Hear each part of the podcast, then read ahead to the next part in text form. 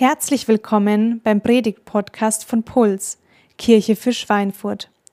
Wir wünschen dir viel Spaß mit unseren Predigten und vor allem, dass sie dich inspirieren, deinen nächsten Schritt auf deiner Reise mit Gott zu gehen.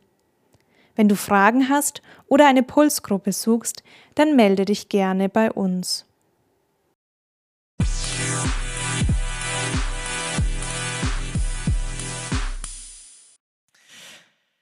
Einen schönen guten Morgen zusammen. Ich freue mich, euch zu sehen hier. Also halbwegs kann ich euch sehen, ähm, im Halbdunkel. Ähm, ich bin als Kind aufgewachsen mit Serien, mit Fernsehserien, wie zum Beispiel, kann sich jemand denken, Bonanza, Flipper, Lassie, Dick und Doof und solche ähm, Serien. Und ich habe die geliebt als Kind ich habe es in der Regel äh, nicht verpasst, diese ähm, Sendungen anzuschauen. Heute muss ich mich outen, dass ich kein Serienschauer bin. Ähm, ich gucke wenig Filme.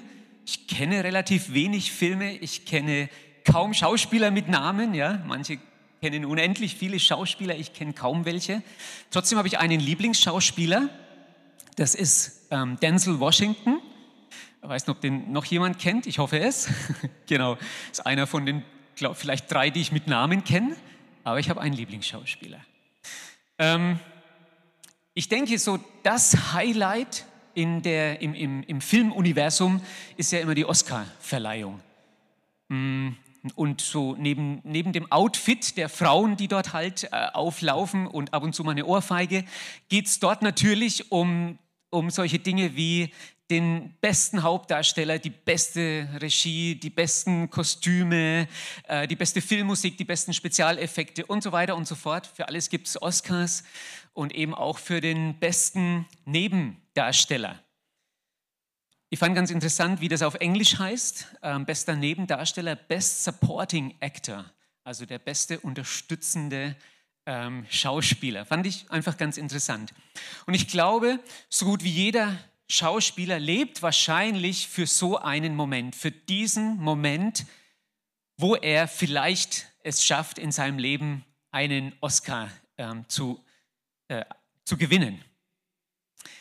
Und heute ist das Thema der, ähm, für diesen Moment der gewöhnliche Nebendarsteller. Es geht um einen gewöhnlichen Nebendarsteller, aber in einer absolut spannenden Story. Äh, heute vor zwei Wochen im Gottesdienst, als Lukas gepredigt hat über das erste Kapitel aus diesem Buch Esther, äh, hat er das so ein Stück entfaltet, so den Background zu, zu den ganzen Geschehnissen. Es gab diesen Perserkönig Ahasveros, sein griechischer Name Xerxes, und der war der Herrscher über ein Weltreich, ein riesiges Reich, 127 Provinzen, eine gigantische Ausdehnung, also von, von ähm, Nordafrika, Ägypten bis nach Indien ging dieses Reich und er war der Chef darüber.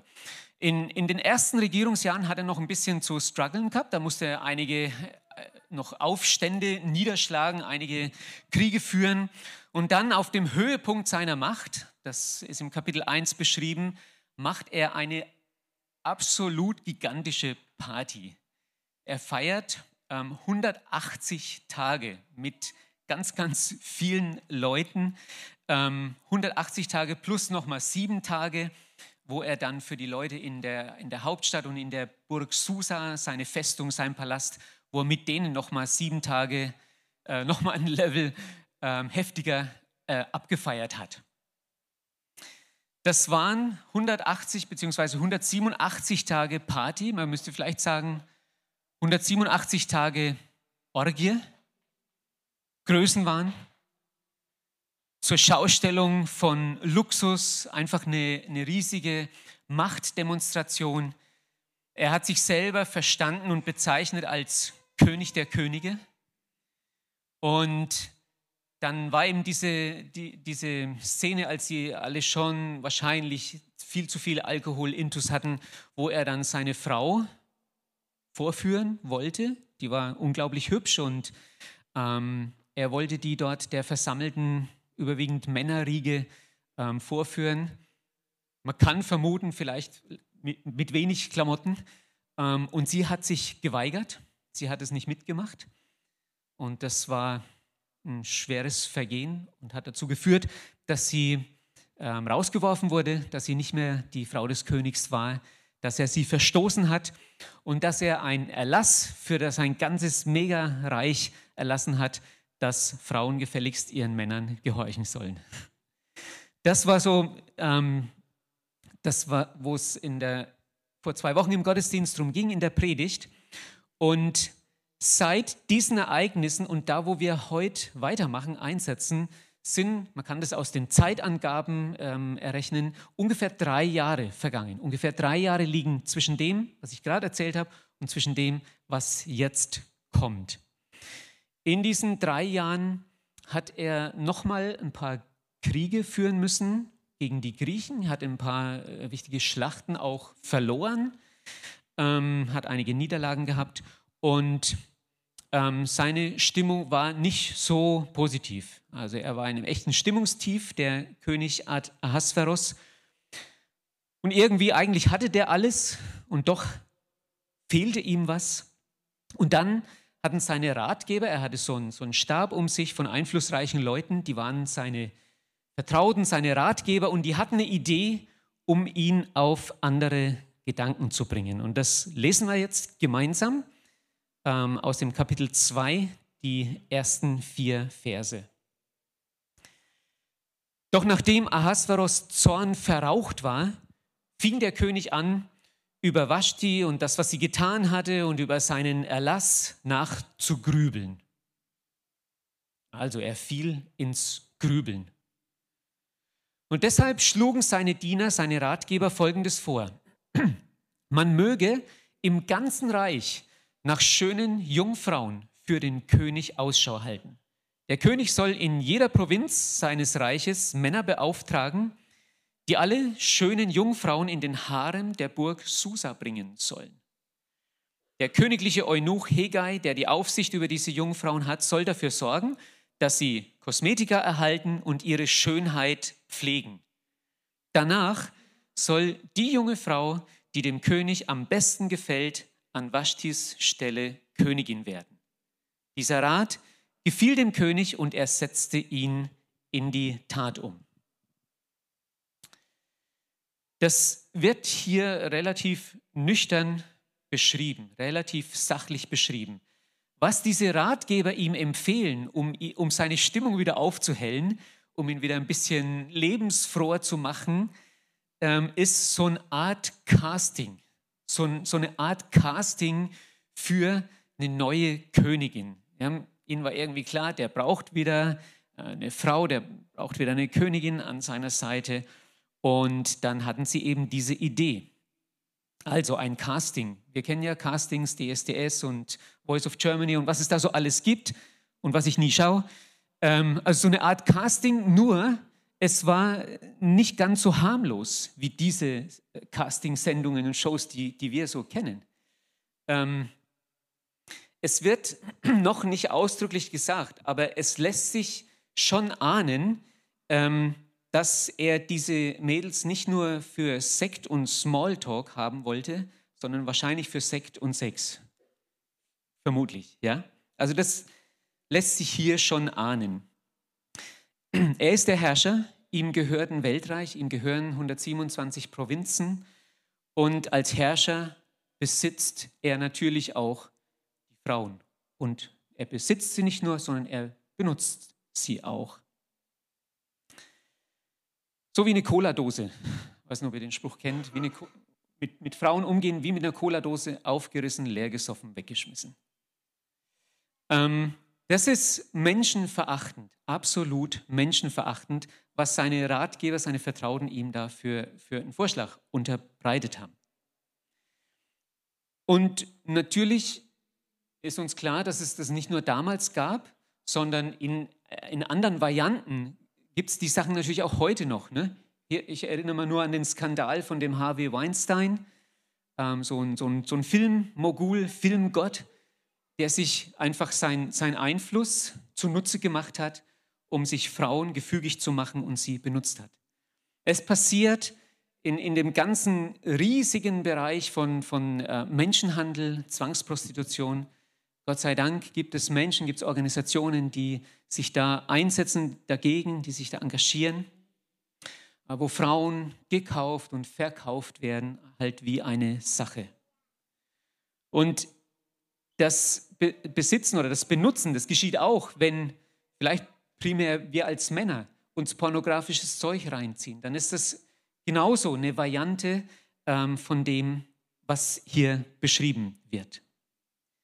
Also, er hatte Ratgeber und es gibt immer in der Regel gute oder schlechte Ratgeber. Gute und schlechte Ratgeber. Hier hatte er schlechte Ratgeber, weil das, was sie ihm da vorgeschlagen haben, einfach, schlicht und einfach menschenverachtend war.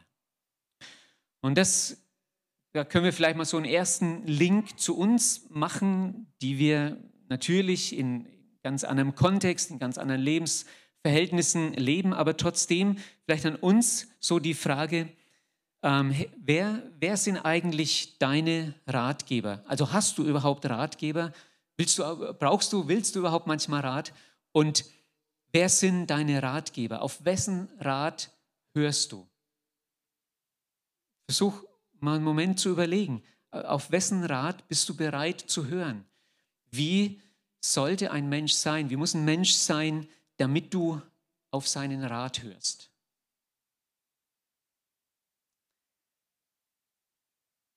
Ratgeber sind, glaube ich, wichtig, aber es ist eben entscheidend auch, was für Ratgeber es sind. Und jetzt erscheinen zwei Darsteller sozusagen zum ersten Mal auf der Bühne und wir lesen weiter in ähm, dem Kapitel 2 von diesem Buch. Ab Vers 5. Nun lebte in der Burg Susa ein Jude namens Mordechai, ein Sohn Jairs vom Stamm Benjamin, der ein Nachkomme von Kisch und Shimi war. Seine Familie war zusammen mit König Jechonja von Juda und vielen anderen Israeliten damals vom babylonischen König Nebukadnezar aus Jerusalem verschleppt worden. Das war die frühere Weltmacht, die Babylonier, und die haben damals Jerusalem erobert und ganz viele Leute, ungefähr 10.000 aus der Oberschicht verschleppt. Mordechai hatte eine Cousine mit Namen Hadassah, auch Esther genannt. Er war ihr Vormund, denn sie hatte weder Vater noch Mutter. Die junge Frau hatte eine schöne Figur, ein hübsches Gesicht. Nach dem Tod ihrer Eltern nahm Mordechai sie in sein Haus und zog sie wie seine eigene Tochter auf. Also hier tauchen zwei Darsteller auf, zwei No-Names, ähm, bekommen auf einmal einen Namen, nämlich Esther und Mordechai. Die Hauptstellerin nach der das ganze Buch, dieses biblische Buch benannt ist, das Buch Esther, und eben ein Nebendarsteller in dieser ganzen Story. Der gewöhnliche Nebendarsteller Mordechai tritt hier auf die Bühne. Dieses Mädchen, die Esther, die hatte es offensichtlich nicht leicht, weil sie früh ihre Eltern verloren hat, vollweise geworden ist. Und daraufhin hat Mordechai seine Cousine ähm, die, die wahrscheinlich deutlich einiges jünger war, als Pflegetochter aufgenommen hat, Verantwortung für sie übernommen, hat für sie gesorgt, hat sie mit erzogen. Beide, diese beiden Personen sind Juden und ähm, leben in vierter Generation, das hier diese vielen Namen, die für uns manchmal so etwas unaussprechlich ähm, sind, in vierter Generation nach der Eroberung von Jerusalem durch Nebukadnezar und der Verschleppung ins Exil ähm, leben sie jetzt dort. Und sie sind jetzt da. Sie sind jetzt da. Und es ist kein Zufall. Sie werden, sie werden eine Rolle spielen für genau diese Zeit und für diesen Moment und für ein ganzes Volk. Wie geht es weiter? Diese ähm, Geschichte den nächsten Abschnitt, den erzähle ich einfach, weil es ist ein bisschen viel, äh, alles vorzulesen. Wir machen heute zwei Kapitel, Kapitel 2 und 3, ähm, Fortsetzung. Und wie, ein Stück, wie es jetzt weitergeht, will ich euch erzählen. Also auf diesen Vorschlag der Ratgeber und ähm, den Erlass, den der König gemacht hat, sind einfach viele junge Frauen und nicht nur junge Frauen, sondern Jungfrauen ähm, eingesammelt worden in, aus seinem ganzen Reich, sind äh, in die Hauptstadt, in den Palast gebracht worden und sind dort unter, unter Aufsicht gestellt worden. Und unter diesen ganzen jungen Frauen war auch Esther dabei. Diese schöne Frau, jüdische Frau Esther, ist auch an den Königshof gebracht worden. Und der, der oberste Haremsaufseher dort, der fand diese Frau toll, ähm, hat irgendwie wahrscheinlich den Eindruck gehabt, die hat Potenzial, die sieht super aus und hat sie irgendwie besonders behandelt. Er hat ihr besonders erlesenes Essen äh, zukommen lassen. Er hat alles gemacht, um ihre Schönheit einfach noch, auf, noch weiter aufzupimpen, noch, sie noch schöner ähm, zu machen und hat ihr sieben eigene Dienerinnen an die Seite gestellt, die für sie gesorgt haben und sie gehegt und gepflegt haben und hat ihr, der Esther und ihren sieben Dienerinnen ähm, das beste Apartment im ganzen Harem zur Verfügung gestellt, hat sie dort wohnen lassen.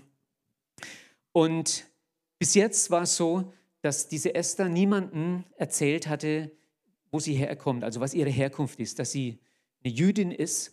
Ihr Onkel hatte das gesagt, sie soll das verschweigen. Der Mordechai, der immer noch sich verantwortlich gefühlt hat für Esther, so wird berichtet, ist jeden Tag ähm, zu, dem, zu dem Palast und zu diesem Gebäudekomplex, wo, wo der Harem war, ist jeden Tag dorthin gegangen vorbeigegangen und hat immer versucht, ob er irgendwie äh, Kontakt aufnehmen kann, um, um einfach zu sehen, hey, wie geht's ihr, was passiert, was ist los. Und dann war es so, dass immer, wenn eine dieser Jungfrauen dann für eine Nacht zum König ähm, kam, er sie gerufen hat, dann waren, war sie vorher schon zwölf Monate im Harem. Zwölf Monate. Zwölf Monate dauerte die Schönheitspflege, die, die Wellnesskur, die, ähm, ich, ich kenne mich da nicht so aus, ähm, was es da alles an Öls und Fango und was weiß ich alles gibt, aber offensichtlich äh, sind die da wirklich ähm, also so gepflegt worden, bis sie Babyhaut hatten vielleicht oder was weiß ich. Das heißt, dass sie sechs Monate mit Myrrenbalsam massiert und eingerieben wurden, dann sechs Monate mit irgendeinem anderen Öl und Cremes und so weiter und so fort. Ich kann mir das überhaupt nicht vorstellen. Ich glaube, ich würde sterben dabei, äh, wenn ich sowas über mich ergehen lassen müsste. Ähm, und ich weiß auch nicht, vielleicht fanden die es schön, ähm, aber vielleicht fanden sie es auch nicht so schön, weil sie wussten, wofür das Ganze ähm, gemacht wird. Und wenn dann der Zeitpunkt da war, dass sie zum König gerufen wurden, dann durften sie noch sagen, hey, ich hätte gern noch diese oder jene Utensilien oder so dabei. Und dann haben sie alles bekommen, was sie wollten und sind dann zum König. Abends zum König rein und morgens vom König raus. Und dann sind sie ähm, in einen Teil vom Harem, wo die Nebenfrauen äh, gewohnt haben, ein, abgestellt worden, sage ich mal. Ähm, dann war für sie das Ding erledigt sind in der Regel nie mehr zum König gerufen worden. Ganz selten nur, dass er dann mal jemand noch ein zweites Mal gerufen hat. Und ansonsten haben sie dann dort irgendwie ihr Dasein gefristet. Es war damals so, in ihre Familien konnten sie auch nimmer zurück. Und ich finde das alles eine mega traurige ähm, Sache, was dort so ablief. Genau, und dann kam irgendwann der Tag, als Esther an der Reihe war, als Esther zum König gerufen wurde. Und ähm, sie hat nichts Besonderes ähm, mitgenommen, einfach nur. Und es wird erwähnt, dass schon im Vorfeld, wo immer sie Leuten begegnet ist, sie mit welchen Leuten zu tun hat, die waren alle irgendwie fasziniert von ihr. Die waren alle angetan und begeistert von ihr. Ähm, wahrscheinlich, weil sie nicht nur eine äußere Schönheit, sondern irgendwie auch eine innere Schönheit hatte.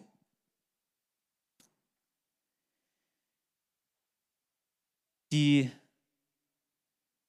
genau, wir lesen noch ein paar Verse weiter, einen Abschnitt weiter, ab Vers 16.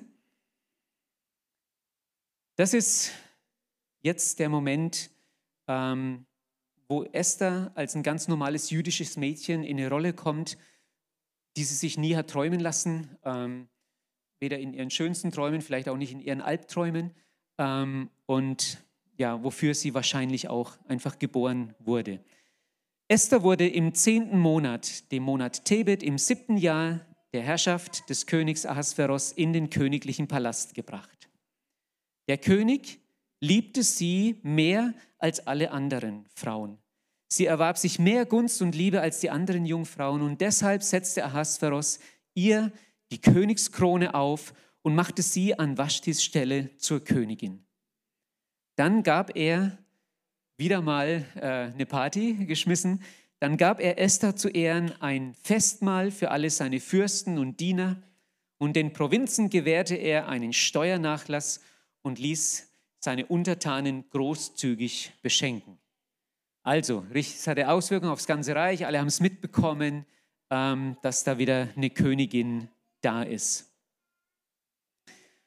Und dann passiert eines Tages, ähm, dass Mordechai, ähm, er, er war am Hof des Königs als irgendwie als ein Mitarbeiter, als ein Beamter auch tätig und er bekommt eine Sache mit, ähm, die ihn aufhorchen lässt. Er bekommt mit, wie zwei ähm, von den Eunuchen des Königs, die sich irgendwie über den Herrscher geärgert hatten, wie die miteinander tuscheln und äh, einen Anschlag planen auf den König. Die, die planen ein Attentat und ähm, also schmieden so einen Mordkomplott und Mordechai bekommt es mit und er, er gibt die Information weiter an Esther und Esther gibt es weiter an den König. Und dann wird die ganze Sache geprüft, ist da was dran und sie kriegen raus, jawohl, stimmt genau, ähm, die hatten sowas vor die werden dann aufgehängt, die zwei, die das ähm,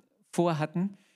Und der ganze Vorfall, heißt es, wird im Buch der Geschichte von Ahasveros Herrschaft aufgezeichnet. Also die haben offensichtlich so eine Chronik irgendwie geschrieben, geführt.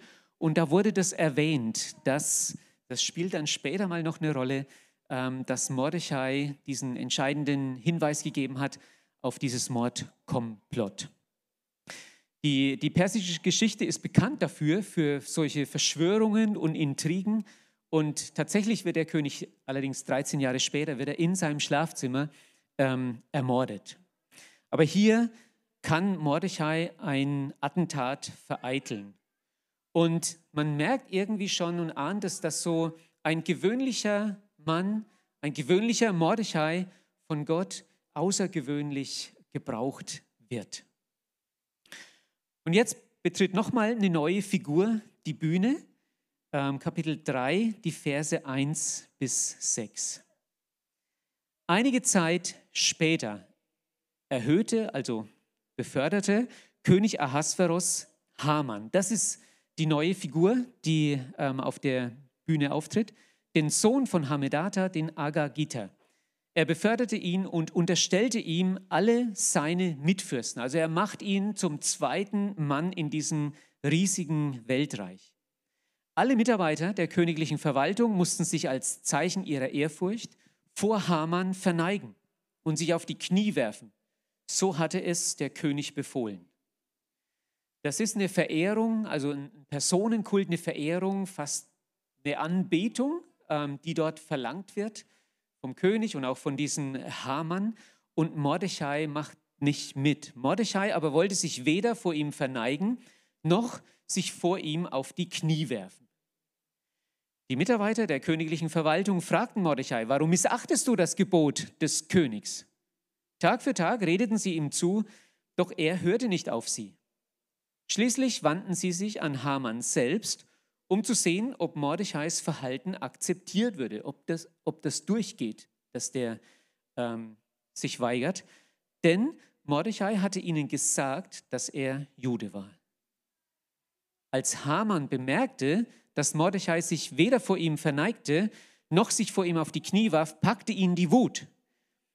Aber es genügte ihm nicht, nur Mordechai etwas anzutun, da man inzwischen auch über Mordechais Volkszugehörigkeit ihn unterrichtet hatte, plante er, alle Juden im ganzen Königreich von Ahasveros als das Volk Mordechais zu vernichten.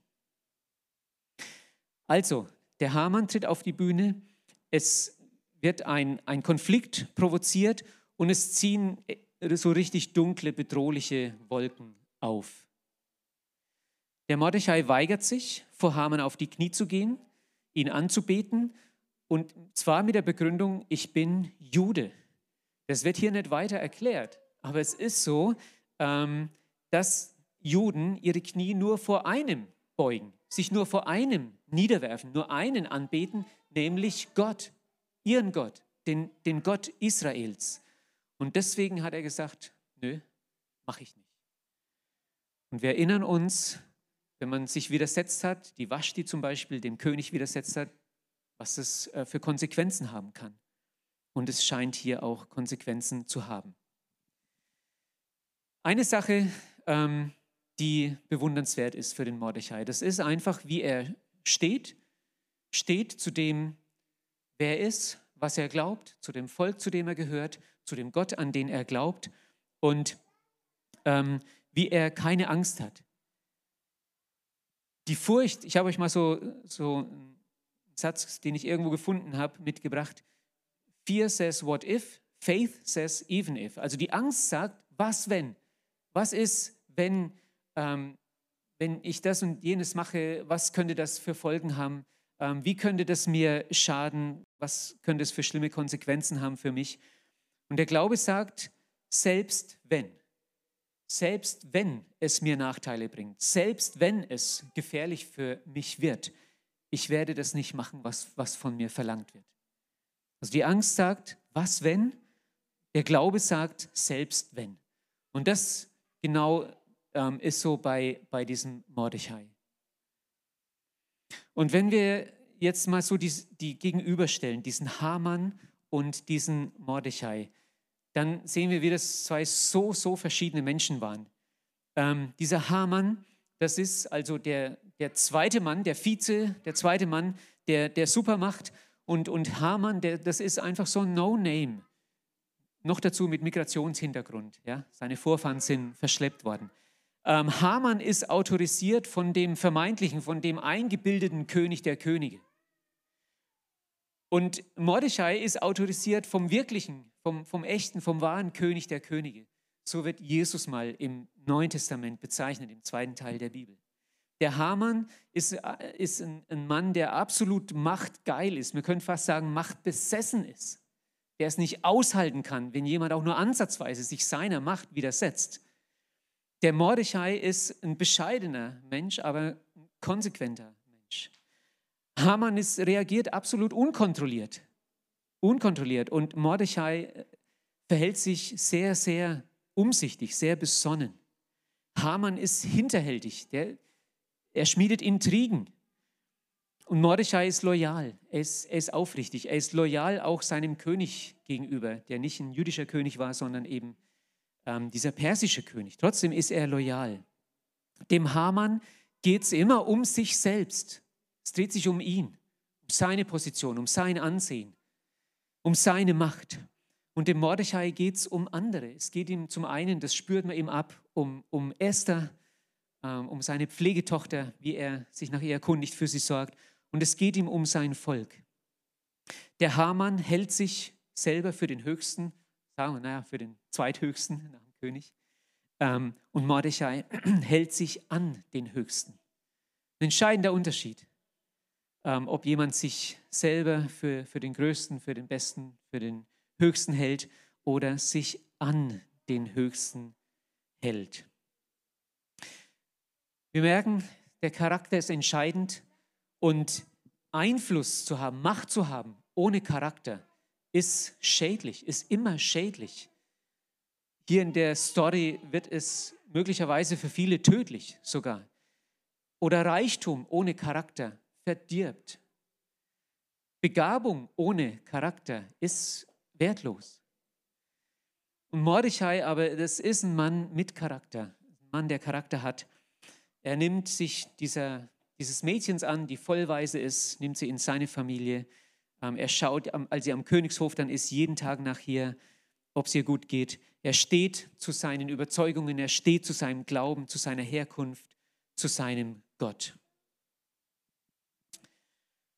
Ja, ähm, aber Haman hat nur eines im Sinn, Mordechai und alle, die zu seinem Volk gehören, auszurotten. Holocaust, Shoah, das sind so Begriffe, die, die wir kennen, ja, aus der Zeit des Dritten Reiches. Aber hier nimmt im Grunde die erste Shoah schon äh, Gestalt an. Ähm, Shoah bedeutet so viel wie Katastrophe, das große Unheil. Und Haman hat mit aller Macht und mit aller List versucht, schon damals eine Endlösung für die Juden, Judenfrage ähm, herbeizuführen. Er wollte das persische Großreich judenfrei machen. Das sind schlimme Begriffe aus der Zeit des Dritten Reiches, aber das war genau die Situation und war genau sein Ziel. Und man hat, wenn man das äh, eben liest, den Eindruck, dass so ein gewöhnlicher Mordechai gerade sein Volk in außergewöhnliche Schwierigkeiten bringt. Der Mordechai hat einen Tag auslosen lassen, an dem zugeschlagen wird. Ähm, das Los fiel auf den 13. Tag des 12. Monats und als schon der Tag ausgelost war, erst dann ist er zu seinem Boss, zum König und hat den König ähm, also um Finger gewickelt und hat ihm gesagt, was er vorhat. Er hat ihm gesagt, hey, es gibt ein Volk in deinem Königreich, die, die, die sind irgendwie überall, die, die findet man in allen Provinzen, sind die zerstreut.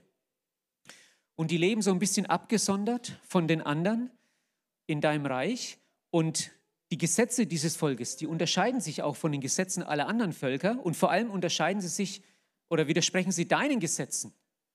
Und ähm, die halten sich nicht an deine Gesetze. Und deshalb, so sagt er dann, liegt es nicht im Interesse eurer Majestät, ähm, dieses Volk einfach gewähren zu lassen. Das ist nicht in deinem Interesse, König. Und wenn es dir angenehm ist, dann erlass einen Befehl, dass in deinem ganzen Reich diese Menschen ähm, aus, ausgerottet werden, vernichtet werden. Und der König stimmt zu.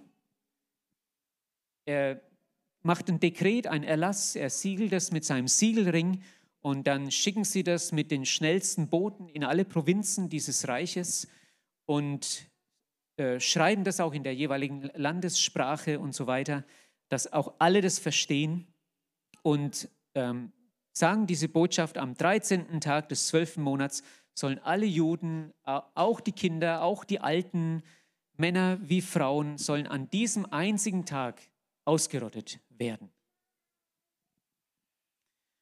Und dann heißt es, dass ähm, der König und Haman sich hingesetzt haben und ein Gelage abgehalten haben.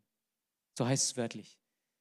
Nachdem das ähm, gemacht war, verschickt war, so die Post in alle Provinzen des Reiches und der Tag feststand, an dem die ausgerottet werden, haben die zwei sich hingesetzt und haben miteinander gesoffen. Also so müsste man es auf, auf Deutsch sagen. Der letzte Satz in diesem Kapitel 3 heißt, in der Stadt Susa aber herrschte Bestürzung. Also die beiden haben ein oder auch mehrere getrunken ähm, auf den Plan und in der Stadt Susa ähm, war Bestürzung. Okay, jetzt ist in der ganzen Story wieder überhaupt nichts von Gott vorgekommen. Lukas hat es vor zwei Wochen schon mal darauf hingewiesen. Und man könnte dieses Buch Esther eigentlich so bezeichnen als Buch ohne Gott. Was hat es dann in der Bibel verloren? Wenn Gott nicht vorkommt, keiner, der mal ein Gebet spricht, ähm, gar nichts davon.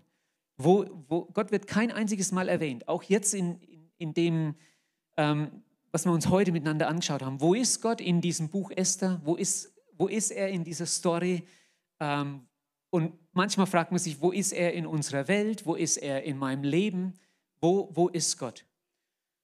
Und trotzdem hat einer, der so eine Erklärung, einen Kommentar zu dem Buch Esther geschrieben hat, ein Theologe, der hat gesagt, das Buch Esther ist eine der am längsten anhaltenden Meditationen über die Souveränität und Vorsehung Gottes in der ganzen Bibel. Also er sagt, das ganze Buch Esther, obwohl der Name Gott überhaupt kein einziges Mal vorkommt, ist in der ganzen Bibel so die längste Meditation ähm, über die Souveränität Gottes, wie souverän Gott ist und ähm, auch wie er alles im Griff hat und im Plan hat.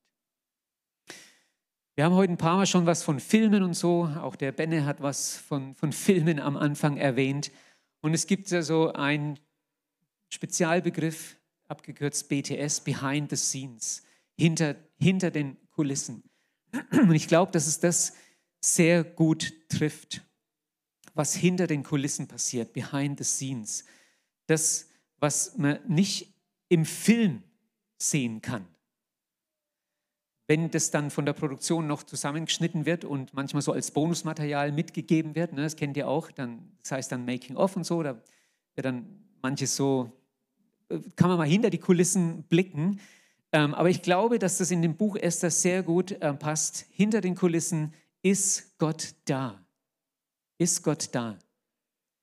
Er ist derjenige, der das Drehbuch geschrieben hat und der auch die Regie führt.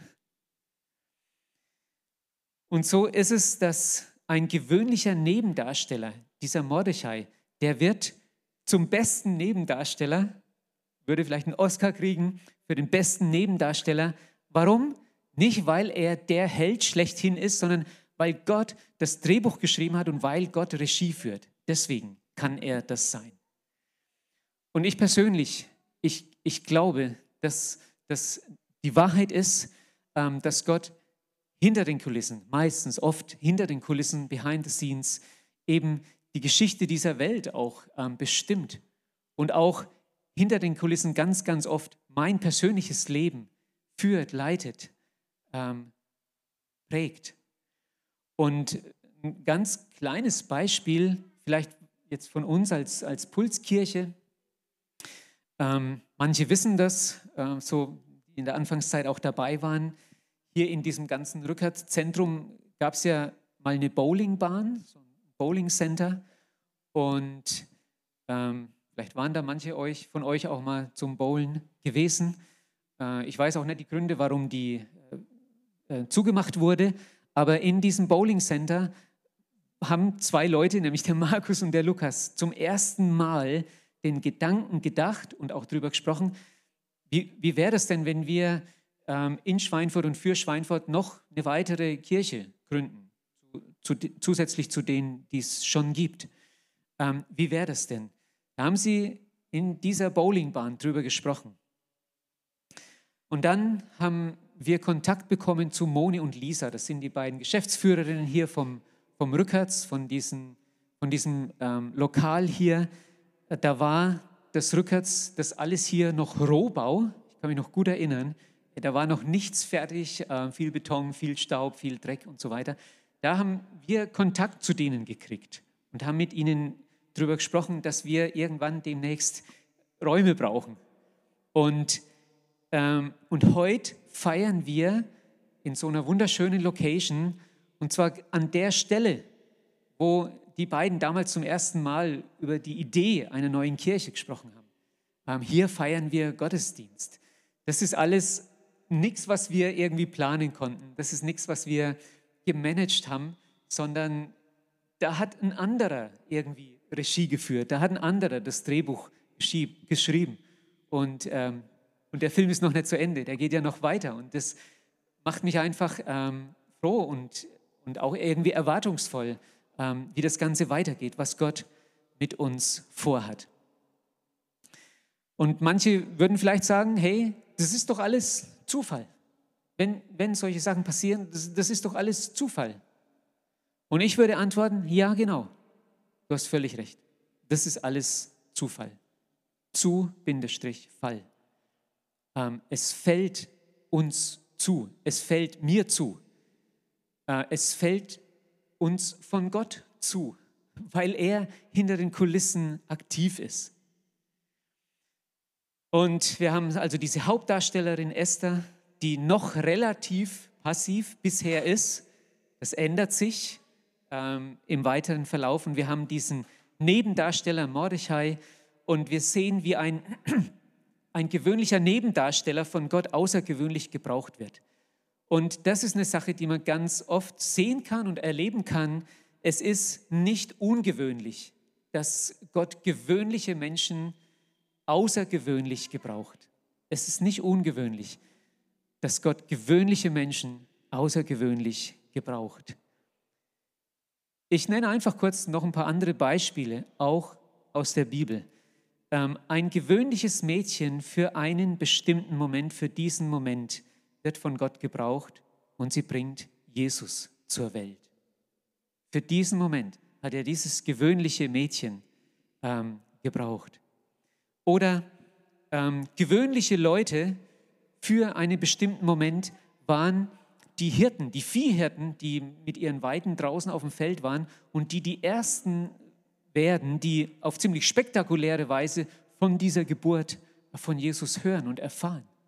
Ganz gewöhnliche Leute sind die Ersten, die das erfahren. Und dann gewöhnliche Menschen für einen bestimmten Moment, das waren die, die zwölf Jünger, ähm, zwölf Teammitglieder von Jesus oder Azubis, wie wir es ja auch manchmal nennen, ähm, die zwölf waren auch völlig normale Leute, aber sie sind von Jesus ausgewählt worden für einen bestimmten Moment. Zwar für den Moment, ähm, wo die Kirche geboren wurde und für die Startphase der Kirche von Jesus. Was könnte das für dich und mich bedeuten? Das eine, was ich euch gern mitgeben möchte, erwarte nicht jedenfalls nicht dauernd und nicht primär so spektakuläres von Gott, sondern mach dich auf die Suche, mach dich auf die Suche nach den Spuren ähm, Gottes im Alltäglichen in deinem Leben.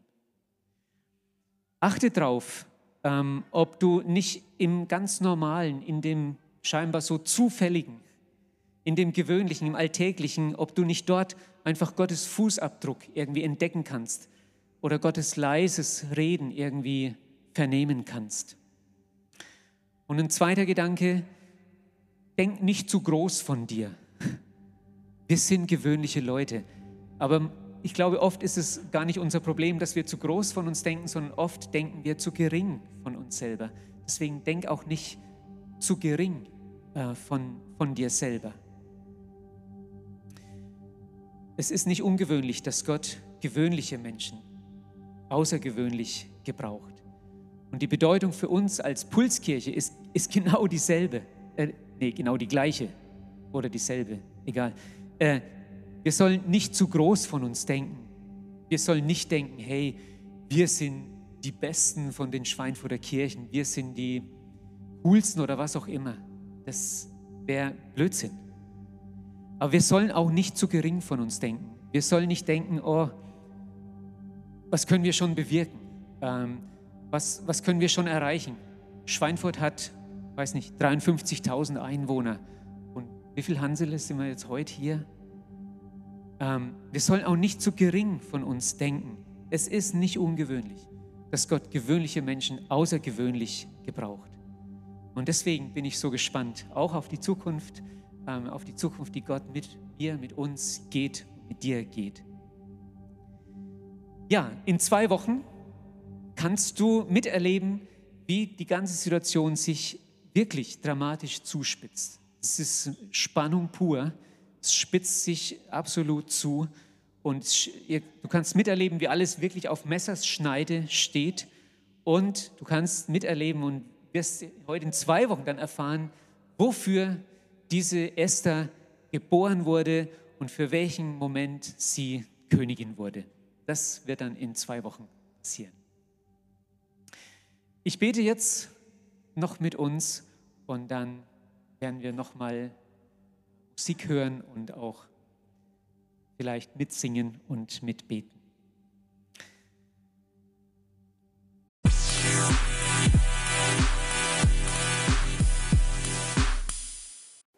Wir hoffen, dass dir diese Predigt gefallen und geholfen hat.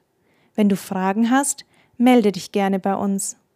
Alle Infos findest du auf www.puls-kirche.de.